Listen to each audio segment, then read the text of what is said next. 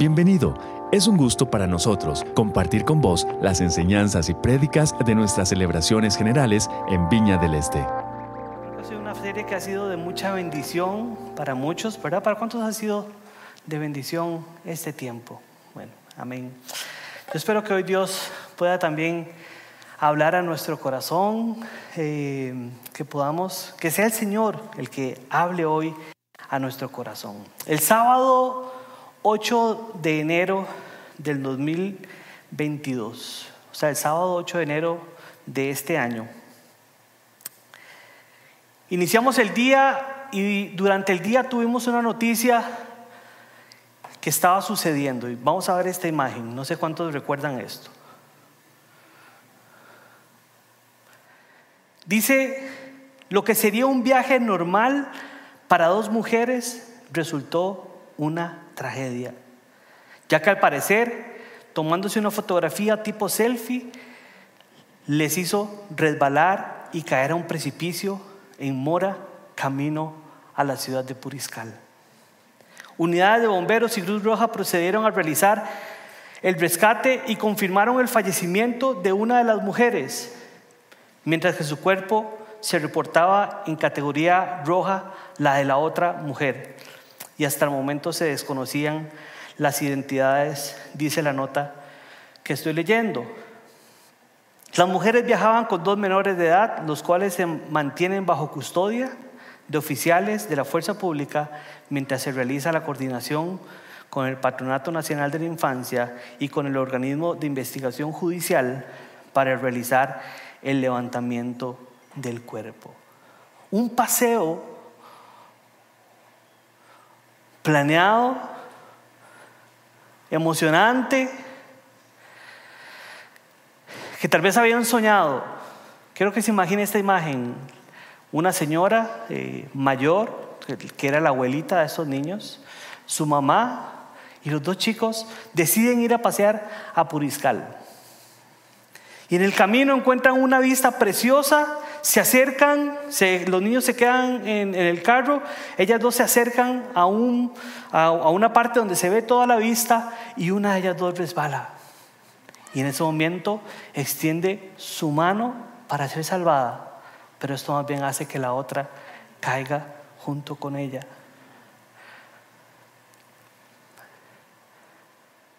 La tragedia muchas veces puede llegar en un segundo. Y lo que me sorprende y por lo que copié esta nota es porque en ese momento de que ya hay fotógrafos, que ya hay periodistas, hay dos niños solos en un automóvil esperando a que su madre y su abuela sean rescatadas. La vida está llena de momentos maravillosos, alegres, coloridos e inesperados. Pero así inesperado también puede ser la tragedia, el dolor y el sufrimiento en nuestra vida. Recuerdo una conversación que tuve el sábado 2 de febrero del 2002. ¿Quién se acuerda de hace 20 años una conversación que usted ha tenido? Ya qué buena memoria. ¿eh? Sábado 2 de febrero del 2002 a las 5 de la tarde, en un pasillo de Calderón Guardia, yo decía, esto no puede estar pasando. Lo dije con una robusta esperanza.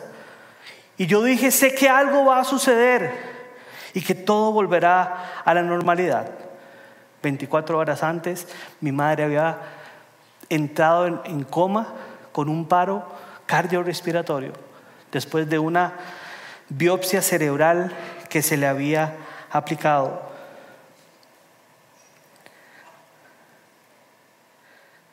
Veinticuatro horas después, estaba yo tomado de su mano, observando sus últimos latidos. El sufrimiento y el dolor en nuestra vida pueden ser inesperados. Pueden llegar en cualquier momento. Y sobre todo ninguno de nosotros somos exentos de pasar por un momento de sufrimiento. Si yo levantara, pidiera que levantaran la mano de cuántos hemos sufrido en nuestra vida, o cuántos hemos tenido que padecer algún dolor, estoy seguro que gran cantidad de los que estamos aquí hoy podríamos levantar la mano. Pero si el sufrimiento y el dolor puede llegar en cualquier momento de nuestra vida, también la palabra de Dios nos habla de cómo podemos lidiar con esto. Y hoy estaremos estudiando un repaso rápido del libro de Job y una historia que se encuentra también en Segunda de Reyes, para que el Señor pueda hablar a nuestro corazón sobre este tema del sufrimiento. Así que los voy a invitar que primeramente oremos. Y antes de orar nada más quiero pedir si tal vez algún servidor ahora me puede ayudar con un vasito con agua si no fuera mucha molestia. Vamos a orar. Señor, gracias Dios por tu presencia en este lugar. Tú conoces nuestros corazones, tú conoces nuestra historia, conoces nuestra vida, Señor. Y esta mañana yo te pido, Espíritu Santo, que puedas venir a tocar los rincones más profundos de nuestro corazón. Que tu presencia y tu nombre sea glorificado en este lugar. En el nombre de Jesús. Amén y amén. Cuando hablamos del sufrimiento, tal vez estamos hablando de uno de los temas más comunes de esta serie, porque hemos hablado cosas muy específicas como la depresión, como la ansiedad y otros temas, pero el sufrimiento es un tema que nos abarca a todos y del cual ninguno de nosotros podría sentir que puede hacer algo para escapar de esto. Todos estamos propensos a padecer un dolor o una enfermedad o un quebranto de salud, un diagnóstico adverso y hoy queremos entender cómo lidiar con esto. Y para esto vamos a adentrarnos primero que todo en una historia que nos habla cómo y nos da algunas luces sobre el tema del sufrimiento. Y esto se encuentra en Job, todo el libro de Job habla sobre el sufrimiento y cosas que vamos a ir viendo, pero no vamos a estudiar todo el libro hoy así, capítulo por capítulo, porque si no, nos vamos la otra semana. Cerramos la serie, terminamos aquí, pero vamos a, ir estudiando algunas cosas eh, importantes. Y yo hoy quiero compartir con ustedes cinco puntos sobre el sufrimiento que Dios ha puesto en mi corazón. No son, tal vez los cinco puntos únicos, pero cinco puntos que hoy quiero compartir con ustedes. Así que vamos a leer primera de Job 1, 3. Dice, en el país de Uz había un hombre llamado Job era honesto e intachable, respetaba a Dios y no le hacía mal a nadie. Y Job tenía siete hijos y tres hijas. No sé cómo hacía, porque yo con uno estoy luchándola. Y, él tenía siete hijos y tres hijas, pero bueno, bendito Dios. Por eso era Job y no era yo. Gracias, Señor. Pura vida. Voy a poner esto aquí para que no nos haga bulla. Eso. Job tenía siete hijos y tres hijas y tenía además siete mil ovejas, tres mil camellos, quinientas yuntas de bueyes, quinientas burras y muchos siervos. Era el hombre más rico del oriente. Y luego se da una conversación que tal vez no quiero profundizarla en este momento, pero Dios decide que o sabe y tiene la certeza que Job es un hombre fiel a él y motivado por algunos acusadores, permite que la vida de Job empiece a ser probada por algunos eventos. Así que dice el versículo 13, un día en que los hijos e hijas de Job estaban comiendo y bebiendo vino en casa del hermano mayor y llegó un mensajero y se acercó a Job y le dijo, tus bueyes estaban arando y tus mulas estaban pastando cerca cuando los sabeanos atacaron y se la llevaron. Asesinaron a tus siervos a espada y yo fui el único que pudo escapar para contártelo. Mientras este mensajero, y eso es importante, mientras este mensajero todavía estaba hablando, llegó otro y le dijo, Job, Cayó un rayo del cielo e incineró a tus ovejas y a tus trabajadores. Y yo fui el único que pudo escapar para contártelo. Mientras este mensajero todavía estaba hablando, o sea, ¿verdad? Yo siendo Job ya no hubiera recibido más gente. Como estaba la cosa.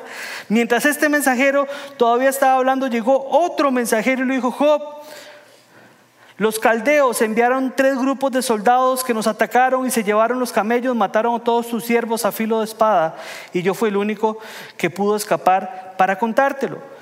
Y mientras esto todavía sucedía, este mensajero todavía estaba hablando, llegó otro y le dijo a Job, tus hijos y tus hijas estaban comiendo y bebiendo vino en la casa de tu hijo mayor y de repente sopló un fuerte viento desde el desierto y destruyó la casa y la casa cayó sobre ellos y todos murieron.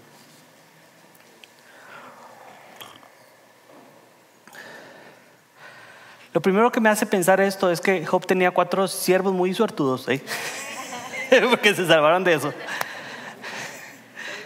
Y bueno, se escaparon, ¿verdad? En menos de una hora, recibir esta clase de noticias. Noticias que básicamente le estaban diciendo a Job, lo has perdido todo, todo lo que tenías, todo por lo que has trabajado, todo por lo que te has esforzado, todo lo que amas, ahora no existe. El libro empieza contándonos la historia de un hombre intachable, honesto, que respeta a Dios y que no le hacía mal a nadie. Pero que en ese mismo capítulo, en cuestión de una hora, recibe cuatro noticias devastadoras. Y digo, en cuestión de una hora no lo dice la Biblia, pero uno hablaba y otro entraba y uno hablaba. O sea, eso, sí, como que, que una semana no fue. Iba pasando uno tras del otro. Donde en resumen se le dijo, tu vida ha cambiado por completo. Misma noticia que pudieron haber recibido estos dos niños que viajaban para Puriscal. Sus vidas en cuestión de un segundo, en cuestión de un resbalón, sus vidas habían cambiado por completo. Pero hay cinco puntos que yo quiero tocar y que quiero que podamos ir analizando estos puntos. Y el primer punto nos dice, y para mí es muy importante este punto esta mañana, porque es un punto en el cual los cristianos muchas veces estamos un poco pegados y como, como que nos cuesta digerirlo, o a veces nos, equivocamos y eh, cargamos más culpas de la cuenta. El primer punto dice lo siguiente, el sufrimiento es real, y lo experimentan todos, incluso los hijos de Dios. ¿Qué es el sufrimiento? Veamos lo que es el sufrimiento. Dice la OMS, vamos a ver la siguiente definición. Dice que el sufrimiento es una respuesta negativa inducida por el dolor, pero también por el miedo, la ansiedad y el estrés, la pérdida de personas u objetos queridos y otros estados psicológicos. Se produce sufrimiento cuando la persona se siente amenazada en su integridad biológica o psicológica. Es una respuesta negativa inducida por el dolor, por una presión que se nos aplica extra o de, de una fuerza mayor y donde también nos sentimos amenazados. Nos sentimos amenazados de nuestro presente nos sentimos amenazados de nuestro futuro, sentimos amenazada nuestra integridad. Y en ese primer punto lo que quiero rescatar es que el sufrimiento es real y lo experimentan todos, incluso los hijos de Dios. Y para mí esto es importante porque muchas veces en la iglesia creemos que por ser hijos de Dios no tendremos sufrimiento. Pero el sufrimiento y el dolor pueden llegar en cualquier momento y ser hijos de Dios no nos exime de pasar por estos momentos. Pero aún más importante, pasar por estos momentos no tiene que ver con nuestra santidad o nuestras buenas acciones. Y aún más importante, pasar por estos momentos no tiene que ver con nuestra cercanía con Dios. Y es más, pasar por estos momentos no tiene tampoco que ver con que nosotros estemos haciendo algo que esté produciendo ese momento de dolor. Lo que quiero decirles es que muchas veces cuando llega el dolor a nuestra vida, lo primero que pensamos es, ¿por qué esto sucede? Vea lo que dice 2 Corintios 4, 7 al 10. Tenemos estos tesoros en vasijas de barro para demostrar que este extraordinario poder que obra en nuestra vida no viene de nosotros, sino de Dios. ¿De qué estamos hablando y de qué está hablando Pablo? Está hablando de vasijas de barro donde el poder de Dios extraordinariamente está operando. O sea, podríamos decir que son personas que están dentro de la voluntad de Dios, personas que están viendo el poder de Dios en sus vidas, que están viendo eh, las cosas suceder en sus vidas, que están viendo la presencia de Dios reaccionar en sus vidas. Pero luego sigue diciendo, por eso, aunque tengamos toda clase de problemas, no estamos derrotados. Aunque tengamos muchas preocupaciones, no nos damos por vencidos. Y sigue diciendo, aunque nos persigan, Dios no nos abandona. Y aunque nos derriben, no nos destruyen. Donde quiera que vamos, nuestros sufrimientos reflejan la muerte de Jesús, para que su vida también se vea en nuestro cuerpo. Y esto es fundamental entenderlo, porque por lo menos a mí que me toca muchas veces hablar con personas que están pasando por un momento de sufrimiento, por, por una pérdida, por una meta no lograda, la primera pregunta que aparece en ellos es, ¿por qué? Y a veces se, se, atormentan diciendo, pero es que si yo diezmo y yo voy a la iglesia y yo hago esto bien y yo leo la Biblia, Y lo primero que sucede en nuestro corazón cuando estamos en sufrimiento es que podemos tener una distorsión de cómo es nuestra relación con Dios. A veces pensamos que nuestra relación con Dios es de acción-reacción. Porque yo diezmo, porque yo oro, porque yo leo la Biblia, entonces todo me irá bien. Pero además de eso, todo me irá bien conforme a mi concepto de bien. Pero lo que tenemos que entender es que el sufrimiento y el dolor no son siempre la paga del pecado. Aunque el pecado en nosotros produce dolor y produce sufrimiento, no siempre que estamos en dolor y sufrimiento es que tengamos pecado en nuestro corazón. ¿Me estoy explicando? ¿Sí? Entonces, el primer elemento, y quiero hablarle a usted que tal vez esté padeciendo algún dolor, que tal vez haya estado luchando con, con algo en su corazón. Y esto lo voy a estar repitiendo durante todo el mensaje y ahora al final que oremos. Dios me hablaba de personas que han estado sufriendo en silencio, sufriendo en silencio. Y las personas que están en este estado, lo primero que le parece es un pop-up. ¿Saben qué es un pop-up? ¿Quién, sabe qué es un pop-up? Un pop-up es esto que vamos a ver. Eso es un pop-up, ¿verdad? Cuando estamos en la computadora hay una pantallita que aparece. Y lo primero que nuestro corazón está inclinado es que cuando hay un momento de angustia, un momento de sufrimiento, un momento de dolor, lo primero que aparece es el pop-up que dice, ¿por qué? ¿Por qué? ¿Por qué?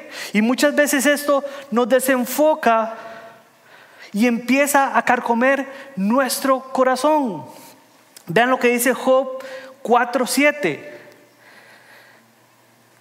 Detente a pensar, mueren los inocentes cuando han sido destruidos los justos. Y aquí quiero contextualizar un poco más. Entonces, este hombre Job, que recibe todas estas malas noticias, Luego de esto empieza una conversación con tres amigos. Una conversación donde empiezan a profundizar si Dios es justo o si en Job había pecado, pero Job defiende su santidad y dedican, creo que más de 20 capítulos, por ahí tengo el dato, dedica una gran cantidad de capítulos a simplemente tratar de entender por qué estaba pasando lo que estaba pasando.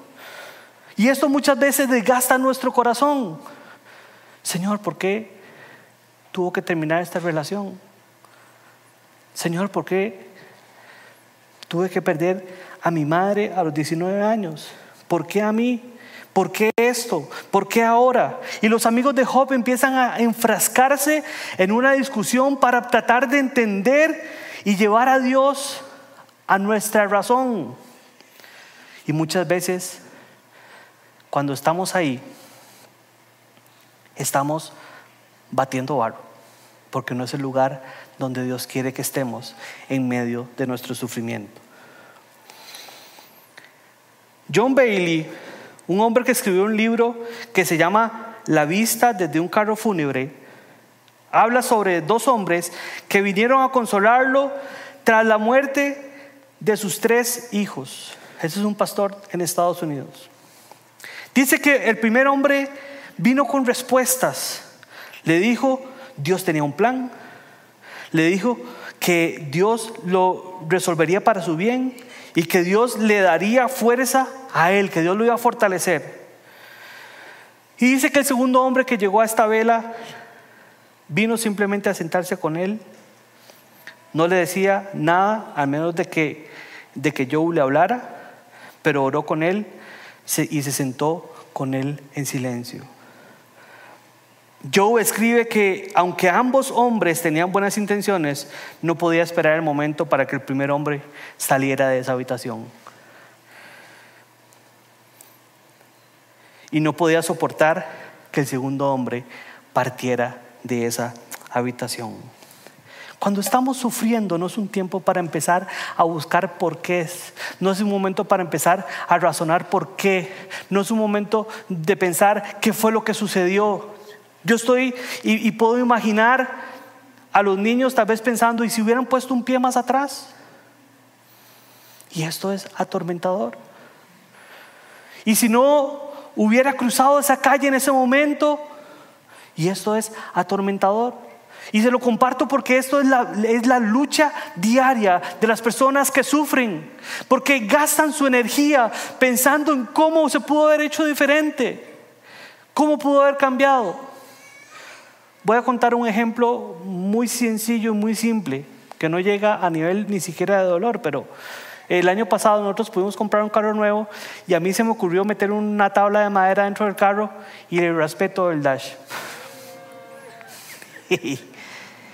y yo me atormentaba diciendo, ¿en qué momento? De todo tenía racks.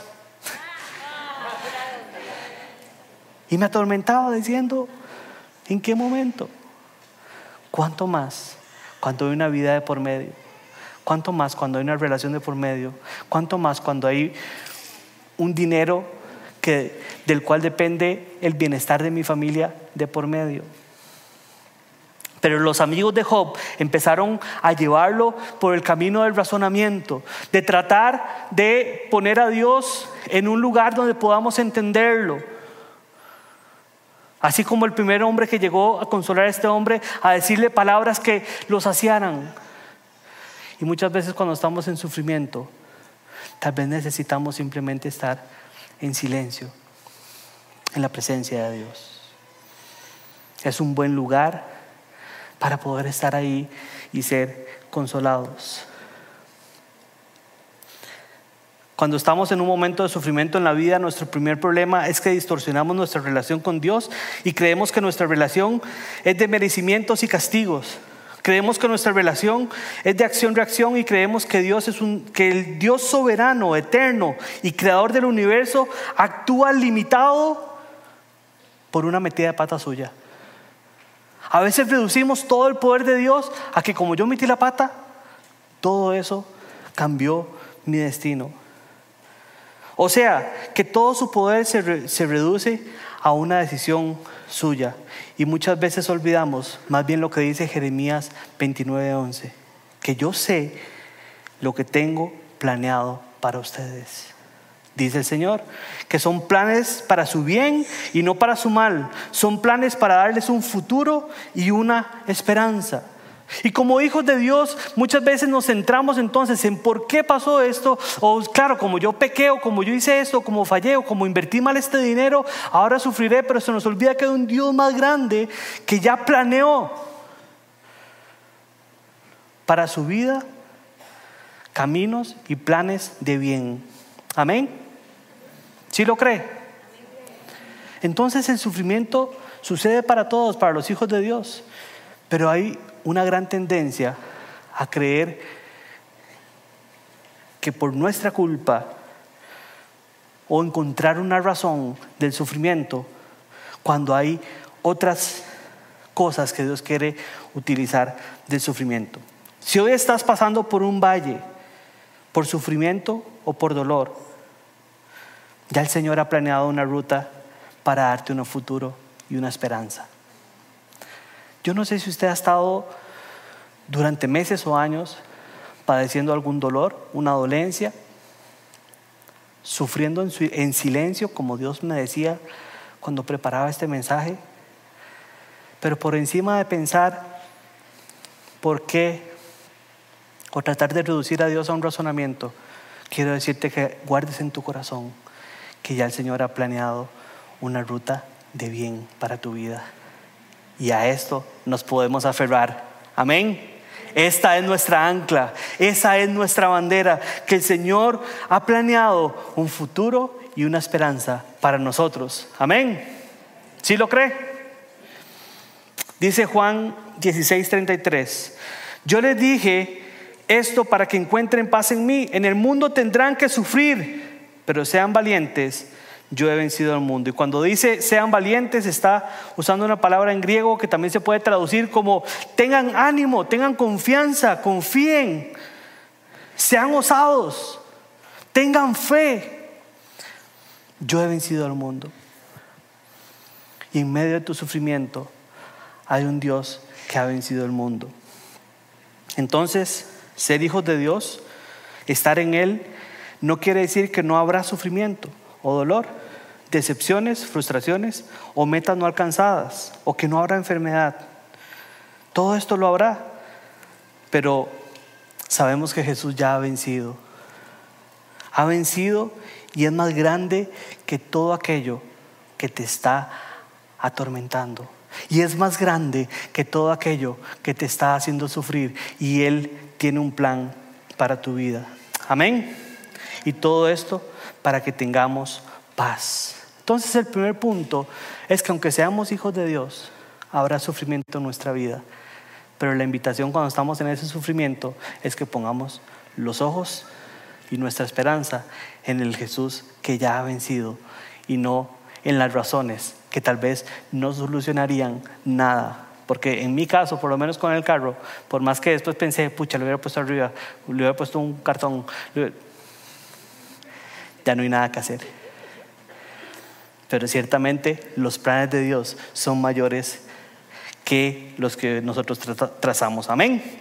Los siguientes puntos son un poco más rápidos.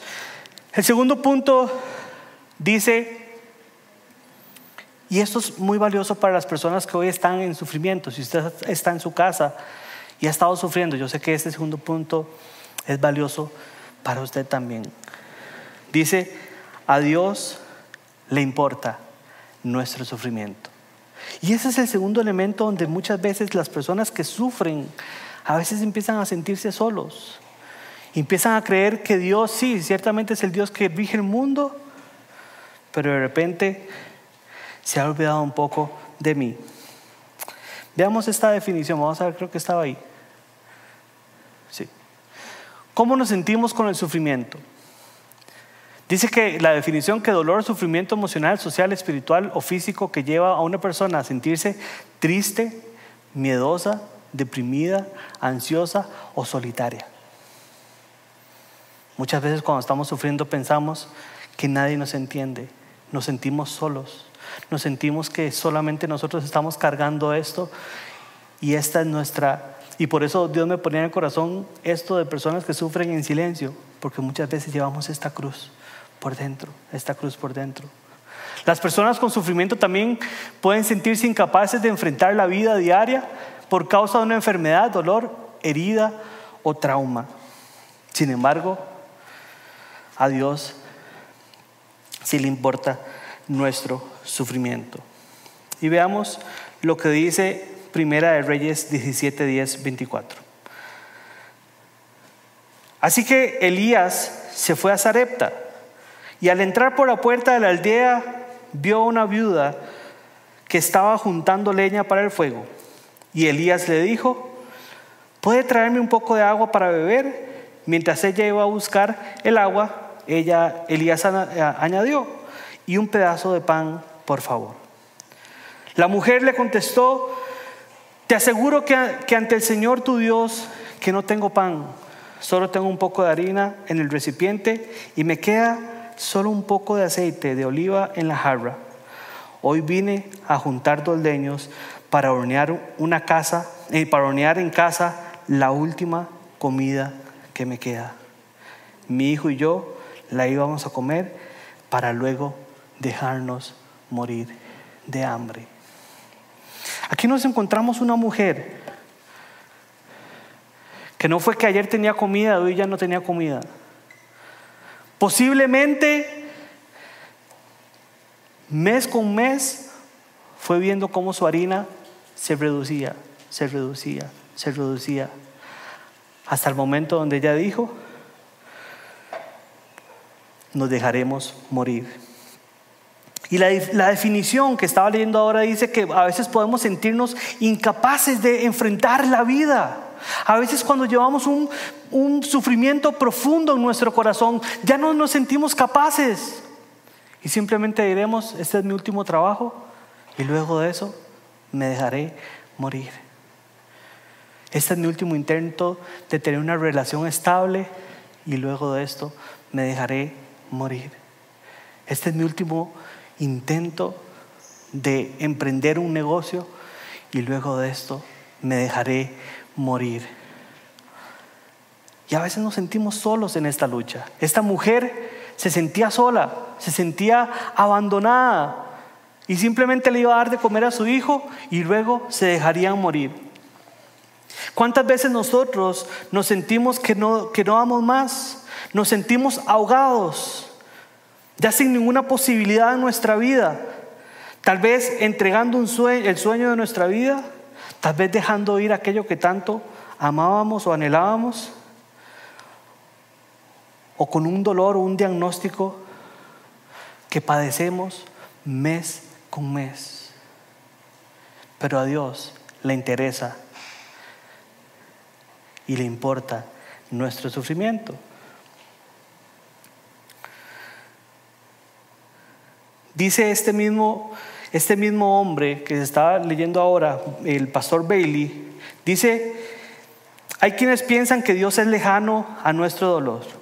Tal vez Él se complace, pero no saben lo difícil de lo que estamos pasando. El pastor Bailey en su libro, este mismo que les estaba diciendo ahora, cuenta otro episodio de la historia de la muerte de sus tres hijos. Cuenta cuando su tercer hijo estaba en el lecho de muerte y ya nadie lo visitaba como solían hacerlo al principio. Porque ¿qué le iban a decir? Ya él lo había escuchado todo. Le habían dicho, ten fe.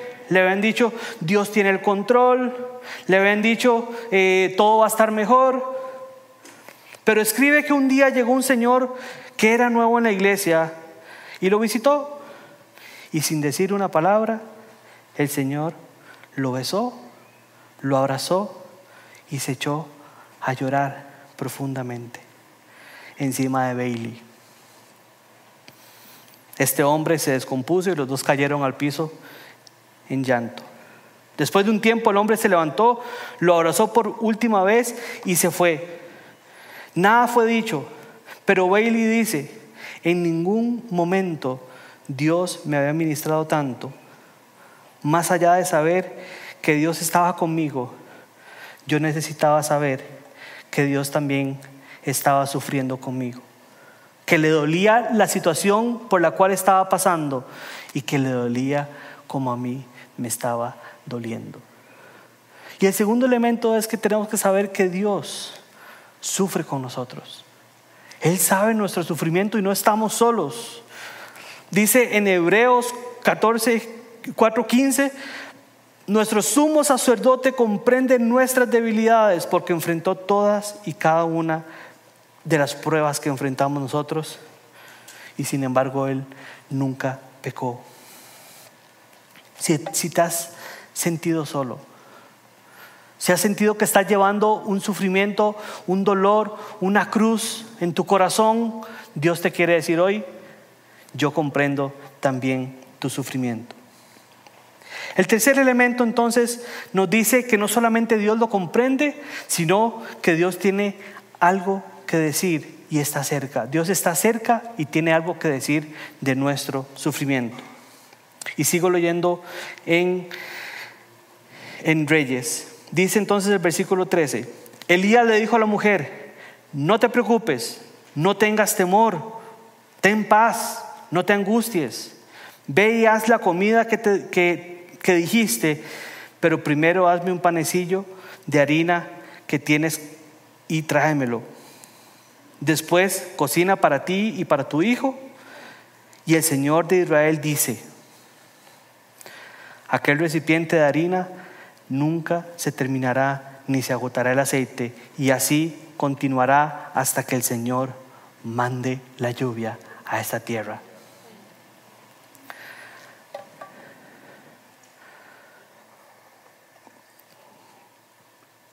Por encima de lo que puedas pensar, Dios tiene algo que decir de tu sufrimiento.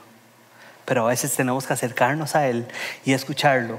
Y esta palabra que encontramos en Reyes que dice, no te preocupes, es la misma palabra que encontramos en Éxodo 14, 13, cuando dice, pero Moisés le dijo al pueblo, no temas, estad firmes y ved la salvación del Señor.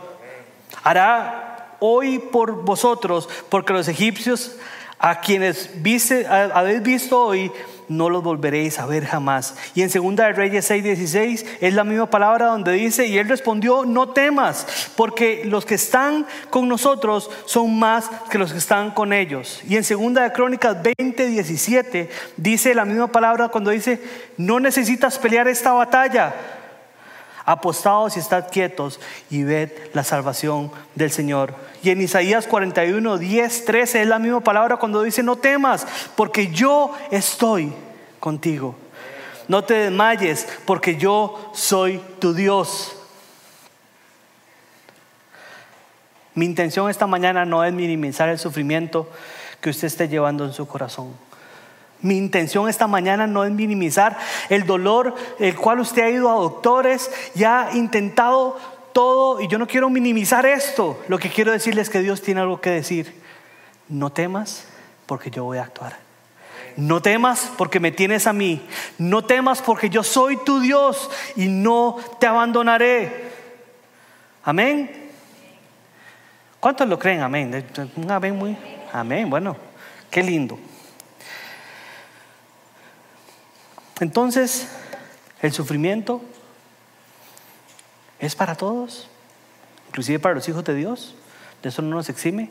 En segundo lugar, el sufrimiento, decía, el, segundo punto decía que Dios le importa nuestro sufrimiento, luego que Dios está cerca y tiene algo que decir de nuestro sufrimiento.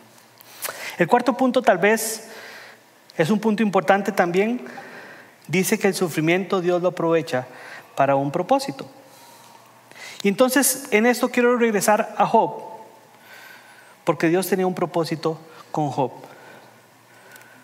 Cuando pasamos por el sufrimiento y el dolor en la vida, como les decía al principio, preguntamos muchas veces por qué.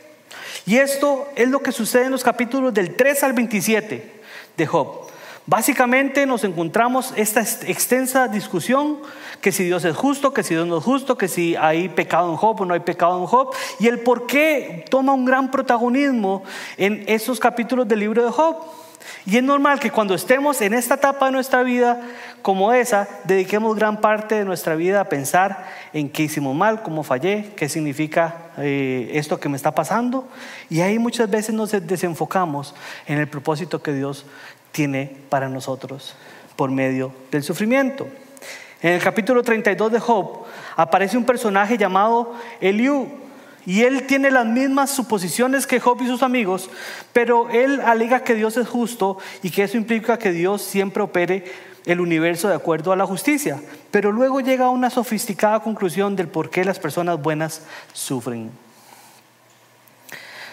Y dice que Dios podría estar utilizando nuestro sufrimiento para una advertencia, para ayudar a las personas a evitar un pecado futuro o para invitarnos a hacer un cambio de rumbo en nuestra vida. O Dios podría usar nuestro dolor y sufrimiento para forjar carácter o para enseñarnos lecciones valiosas como personas. Venimos saliendo de una, de una serie que se llamaba Barro en tus manos. Y yo creo que somos un barro más moldeable, más maleable, más trabajable cuando estamos en momentos de sufrimiento. Dice Job 33, 14, 18, pues Dios habla una y otra vez, aunque la gente no lo reconozca. Habla en sueños, en visiones nocturnas, cuando el sueño profundo cae sobre las personas mientras están acostadas. Susurra a sus oídos y los aterroriza con advertencias. Él hace que se aparten de sus malas acciones y no las deja caer en el orgullo. Él los protege de la tumba y de cruzar el río de la muerte. Y tal vez si has estado enfrascado en esta pregunta del por qué y del por qué y del por qué, hoy te invito a que cambies esta pregunta, como lo hemos dicho en muchas predicaciones, cambiar la pregunta del por qué por un para qué. Y lo tengo apuntado aquí, don Marvin siempre dice una frase que es muy retadora. Cuando estoy en un momento de crisis en mi vida, le pregunto al Señor, Señor, ¿qué quieres enseñarme? Porque cuanto más rápido pueda aprender esa lección, sé que más rápido el Señor pasará esta página en mi vida. La pregunta es, si has estado enfrascado en el por qué, esta mañana el Señor te dice, cámbiame la pregunta y yo empezaré a hablar a tu corazón. ¿Para qué, Señor, estoy pasando esto? Gracias a Dios, cuando mi mamá murió, no me enfrasqué, y es algo muy personal, en ese por qué, sino que empecé a explorar el para qué. Yo puedo reconocer que mi vida no sería la que es hoy. Posiblemente no estaría aquí de pie frente a ustedes y tal vez no conocería a Erika y no, tenía, no tendría ese precioso enano, a Samuel, si esto no hubiera pasado en mi vida el Señor tenía planes de bien para mi vida también. En un momento de dolor, el Señor se glorificó. ¿Recuerdan aquel texto cuando la gente, los discípulos le dicen a Jesús, ¿y este por qué es ciego? ¿Porque pecó su, pecó su padre o pecó, o pecó él? Y el Señor le dice, ninguno de los dos es para que el nombre del Señor sea glorificado. Y tu dolor, tu sufrimiento será utilizado para que el nombre del Señor sea glorificado. Amén. Pero también el segundo propósito, y para mí es el más maravilloso, para mí por lo menos, es que los mayores cambios de las personas las he visto en medio o después de un momento de dolor o sufrimiento. Y parece que es cuando más agudizamos nuestro oído. En la cultura china, la palabra crisis la entienden como una oportunidad un momento para tomar decisiones y cuanto más y cuanto más aún los que somos cristianos, en ese momento podemos tomar decisiones para enrumbarnos en los planes de bien del Señor. Y por eso para mí uno de los propósitos más grandes del dolor es la siguiente frase que quiero compartir con usted. La siguiente. El dolor y el sufrimiento son la tierra fértil para que Dios irrumpa en nuestra vida. Tal vez has estado enfrascado diciendo, Señor, ¿por qué esto? Porque es ahí donde el Señor se manifestará en tu vida. Porque es ahí donde verás los milagros más grandes. Porque es ahí donde verás el poder de Dios sucediendo en lo más profundo. Cuando como seres humanos somos todopoderosos, se nos olvida que hay un Dios más poderoso. Pero cuando tenemos carencias, cuando tenemos necesidades, cuando tenemos dolores, cuando tenemos eh, cosas que nos imposibilitan seguir adelante, dependemos del Dios poderoso para que obre. Y como dice el Salmo, ciertamente veré la gloria de Dios en la tierra de los vivientes. Amén. Cuando compramos el lote de nuestra casa, lo he contado muchas veces, Erika y yo eh, a, duras penas estábamos viendo lo del banco y todo esto. En la mañana lo, fuimos a ver el lote y el muchacho que nos atendió dijo, bueno, está bien. Yo le dije, bueno, tenemos que hacer todo el trámite del banco, todo esto. En la tarde llegó un hombre, eh, no sé si guatemalteco o venezolano, me dijo él, con el dinero listo para entregárselo. Y él dijo, no, este lote yo creo que es para la parejita que esta mañana nos visitó. Nada podía hacer, pero Dios es más grande que mis limitaciones. Es en el dolor, el sufrimiento y la carencia donde somos tierra fértil para que el Dios Todopoderoso irrumpa en nuestra vida. Amén. Dice Mateo 5:4, Dios bendice a los que lloran porque serán consolados. Y si has estado sufriendo, si has estado padeciendo dolor, quiero decirte que tal vez mi mensaje de esta mañana no es decirle, mañana usted, bueno, como aquella iglesia que decía, pare de sufrir, ¿se acuerdan? Pare de sufrir, ¿verdad? mi mensaje no es ese.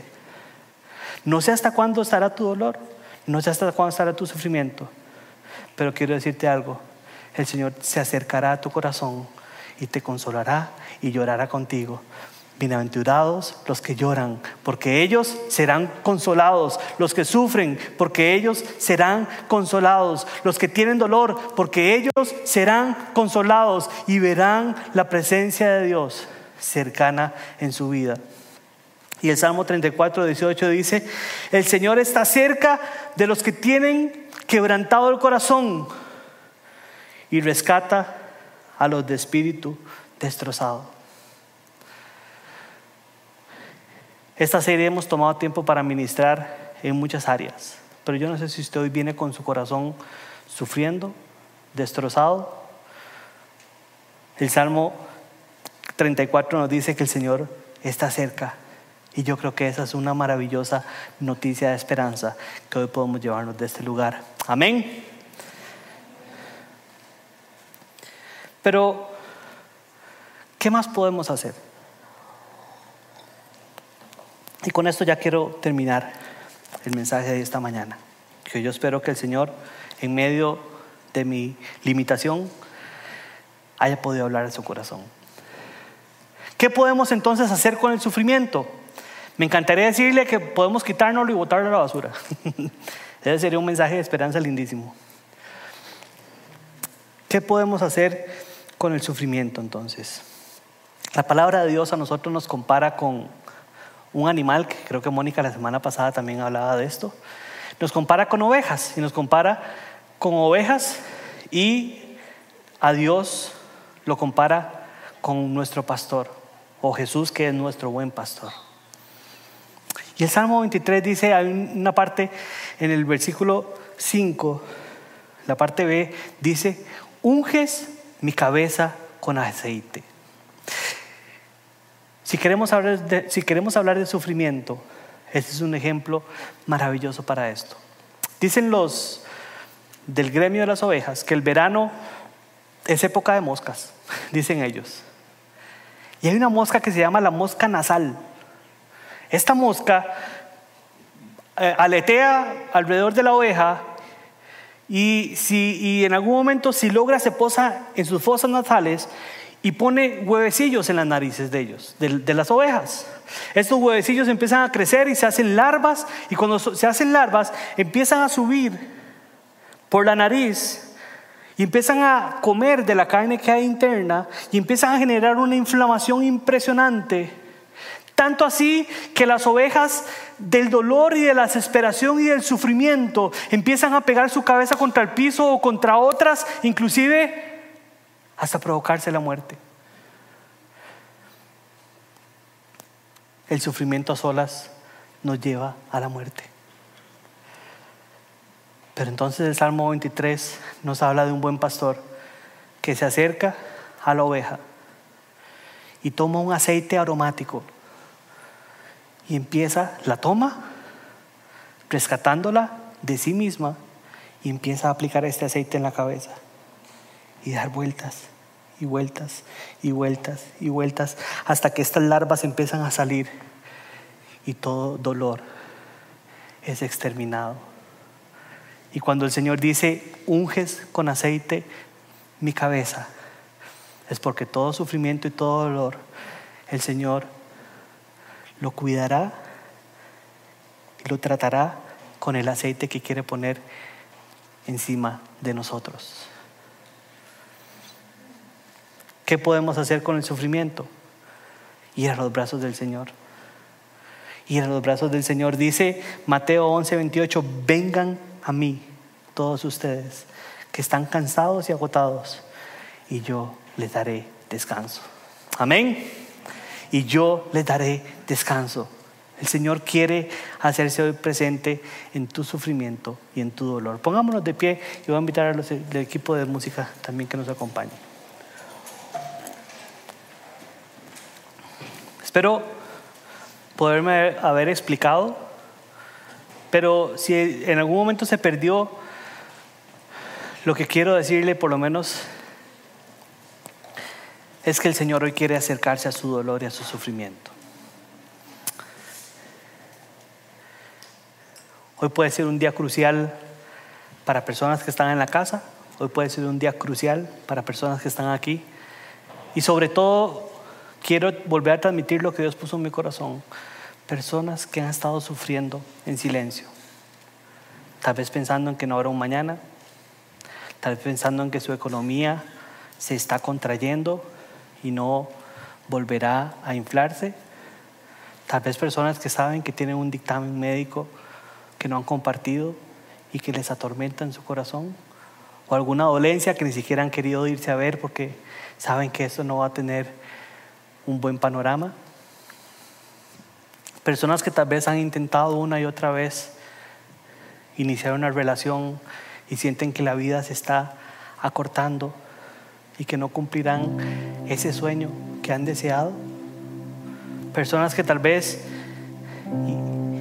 me pasaba a mí cuando era muy chiquillo, yo siempre soñaba con tener una casa con caballos y todo eso. Y siempre le cuento a la gente que conforme fui creciendo, me di cuenta que no me alcanzaba para los caballos, ni para un lote del tamaño para tener caballos. Pero tal vez personas que han sufrido pensando en su futuro, resignándose a que no lograrán lo que su corazón anheló. Y esos son sufrimientos que están ahí cuando ponemos la cabeza en la almohada. Son sufrimientos que guardamos. Sufrimientos de que nunca tendremos un matrimonio estable. Sufrimientos de que tal vez no encontraremos una pareja ideal. Sufrimientos de que la economía que crecí con mis padres no la superaré. Tantas cosas por las cuales sufrimos.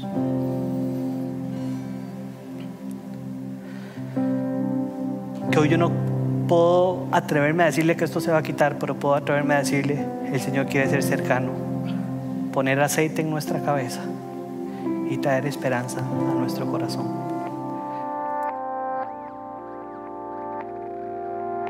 Nos encanta poder compartir con vos las prédicas de nuestras celebraciones. Esperamos que esta haya sido de bendición para vos.